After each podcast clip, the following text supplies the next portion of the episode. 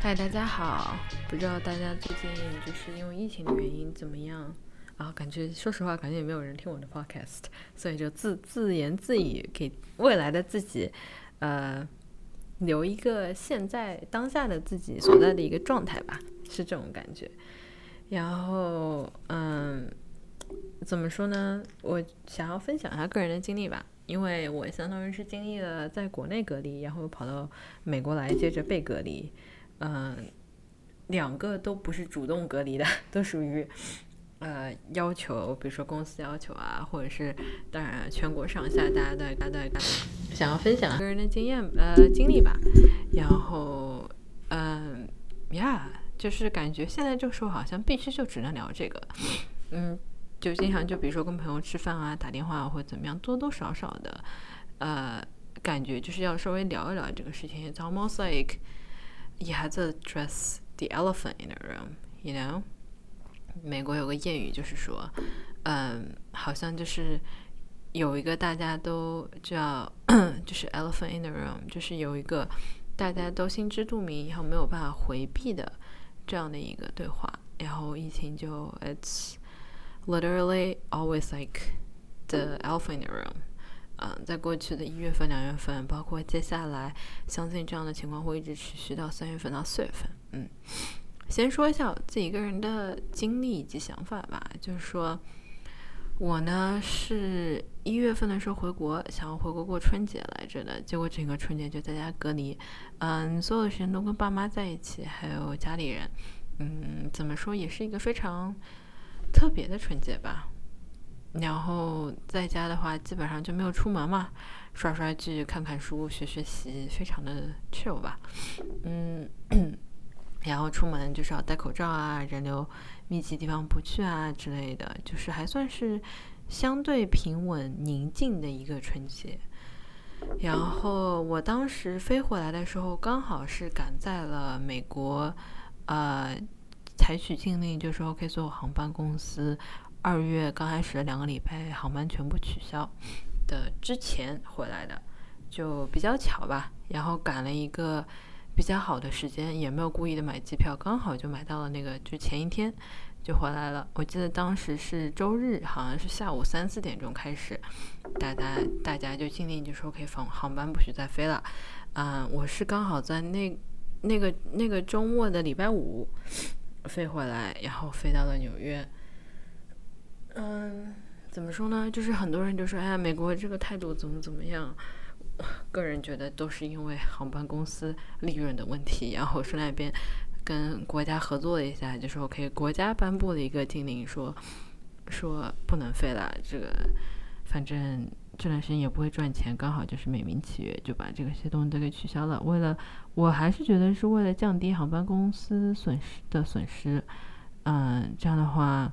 可以把后面需要飞的人就早点就改签这个样子，对吧？因为他又不能说把所有的航班全部都取消。那如果是政府发的话，全部取消的话，那这个没办法了，就就这个不就是公司就不是公司的锅了。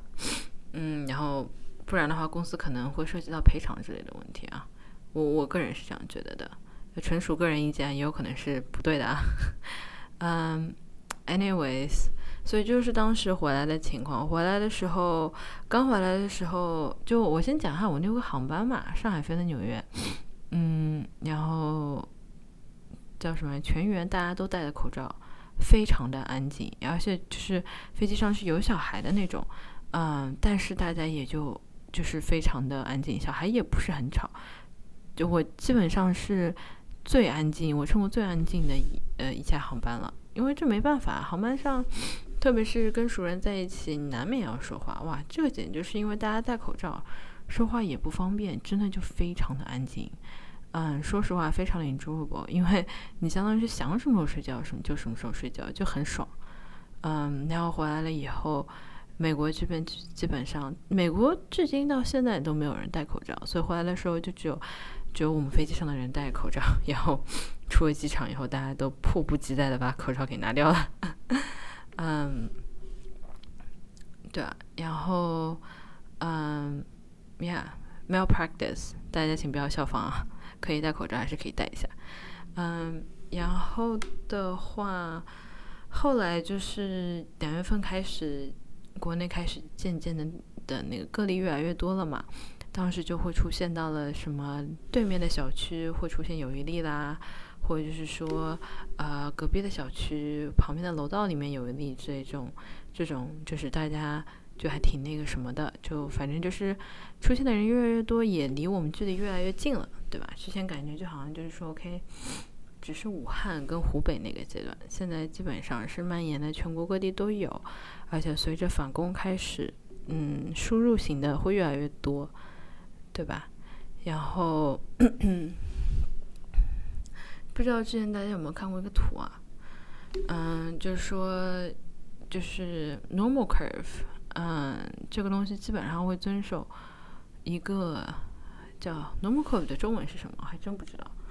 嗯，的一个规律就是说，两边是两边是矮的，中间会高起来的这样的一个数据的模型。呃，非常的常见啊，就是基本上自然规律当中，大部分的的事情都是根据这个 normal curve curve 来进行的。然后只是说，国内跟国外的差别就是说，啊，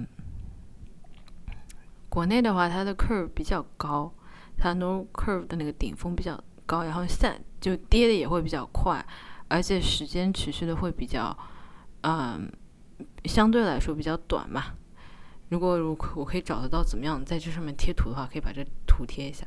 然后全球范围当中的话，嗯，就是会这个这个那个图就会比较的矮，然后传播的就是战线也拉的比较长，因为它相当于是那个就是 pebble effect，就好比你在那个湖里面丢一个小石头。刚开始这个石头刚刚击中的那个区域，就是最就是反应最强烈的，对吧？然后，但是它会那个波澜会会一点点就是往外展开这个样子。嗯，相信这次的疫情也也会是这个样子。刚开始在国内的一定是最集中，然后最明显，然后情况也是最严峻的。但是，一旦展开到了别的地方的话，嗯，当然全国全世界各地都会被影响到。只是说别的地方被影响到的那个情况没有像国内如此的，嗯，如此的严重吧，会稍微的轻一点，是这个样子。民众的反应，呃，这个我觉得跟政府的政策有直接的关系啊，因为像中国政府相对强硬，对吧？这个没办法，就是我们说实话，我们国家比较有钱。美国政府真的挺穷的，你不能说该就是大家不戴口罩、不出门都不能强制人家隔离，就是国内相当于是强制性隔离了，然后美国这边是不太可能做到强制性隔离的，所以就是大家的民众反应差别还挺大的，说实话，嗯，也挺极端的，我觉得，嗯，这个一会儿再说吧，可以说一说经济的这个。这个市场的这个反应，这个这个我个人非常的关注啊。当然我也不是学经济的，所以这方面完就是鄙人寡见，完全的不知道。嗯，大家现在基本上都处于一个观望状态，没有人知道会发发生什么。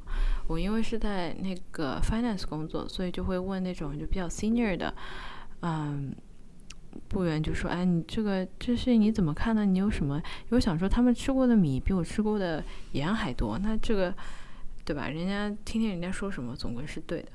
他又说现在没有人知道，看不清楚啊，实在就是这个这个影响，没有人看得清楚到底会是一个什么情况。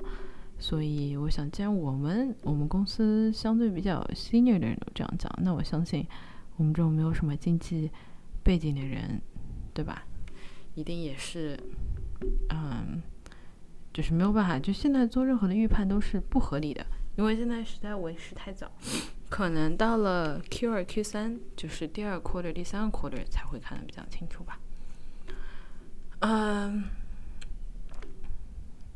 对，但现在市场的反应已经就是很明显了嘛，跌的挺厉害的，而且是全球范围内的跌，各种各样的跌，就是不光是股票跌，油价不是也跌了嘛，所以就是形势还确实是挺严峻的。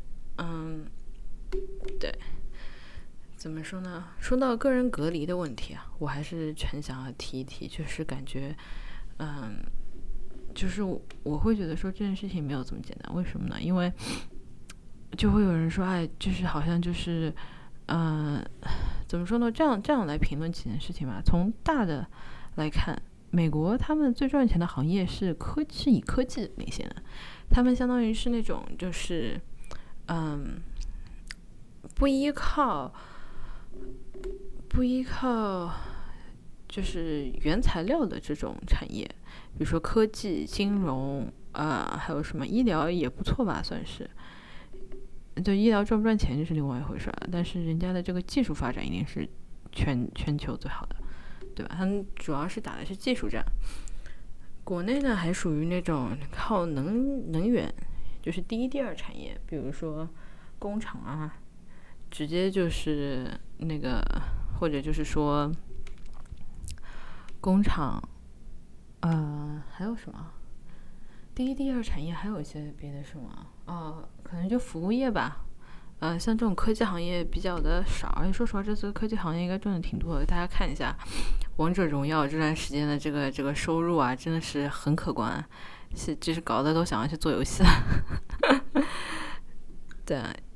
就是因为这个原因，所以我是觉得说是因为这个原因，所以美国才呼吁大家不戴口罩嘛。你中国人就会觉得说什么？为什么不让大家戴口罩？这有啥呀？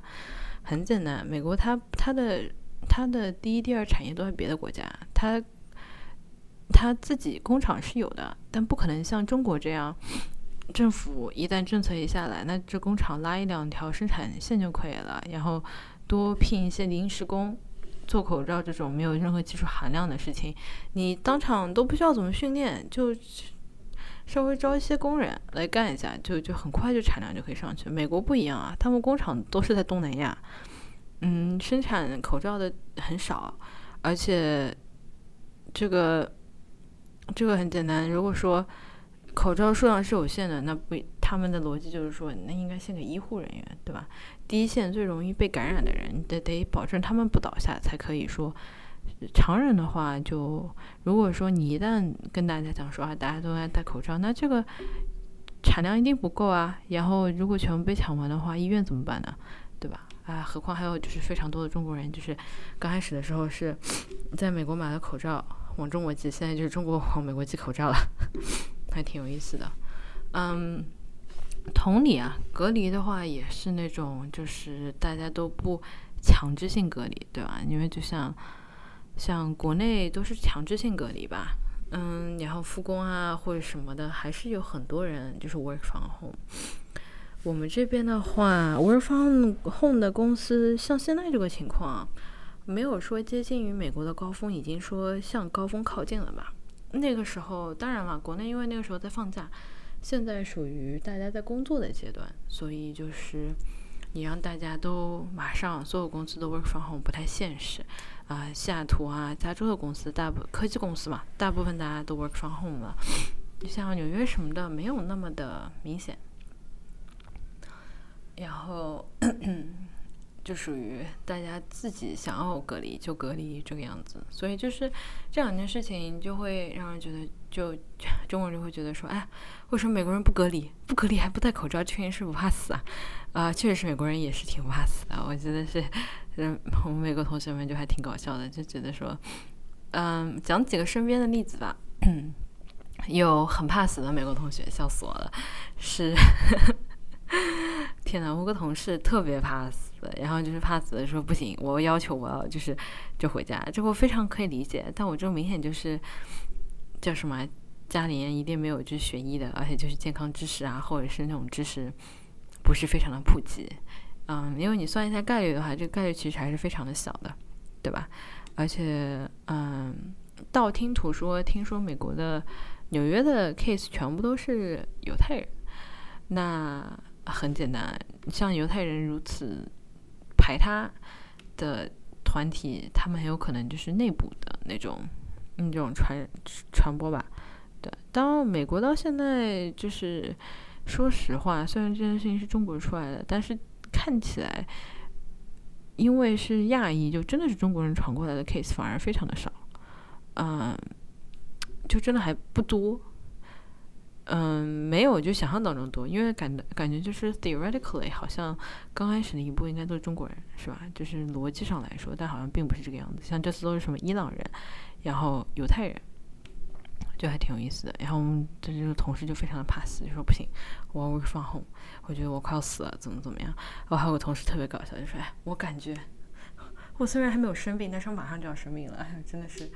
挺挺逗的，我觉得后来再回来看这件事情的时候，一定会就是好好到后来就是一切平息了以后，可以把这些事情拿来就当乐子看一下，对吧？现在还属于比较严肃的阶段，还不能这样。嗯，我觉得因为是大家的就是心态比较不一样嘛，因为觉得中国人好像如临大敌，中国人就是一个比较，我觉得亚裔。In general，其实是一个非常容易焦虑的，嗯，群体，就是就非就是很明显的 stereotype 嘛，亚亚洲人就是穿名牌，小孩呢一定要上名牌大学，就对于名利这种追逐，或者就是说，嗯，给自己生的压力会比较大，就是大家都比较优秀，就是同龄竞争就是比较明显一点吧，嗯。可能就是美国人的话就没有那么的明显，就当然也是有一部分精英家庭啊、中产阶级的妈妈，天天就想要把小孩送进名牌大学，就是 you know obviously there's people like that out there。但我觉得大部分就是平均数来说的话，按比例来说，我觉得比较容易焦虑、比较容易就是有 existential crisis 或者就是 middle midlife crisis 各种各样 crisis 的中国人会相对来说比较多一点，竞争比较大。美国人比较佛，就是哎，我这个你开个小店也挺好的，你这个卖个滑板也挺好的，做个做个歌手也挺好的，就他们不会就觉得说你你一定要怎么怎么样，嗯，我觉得这件事情上也是同理吧，嗯，特别是因为国内因为大家都在隔离嘛。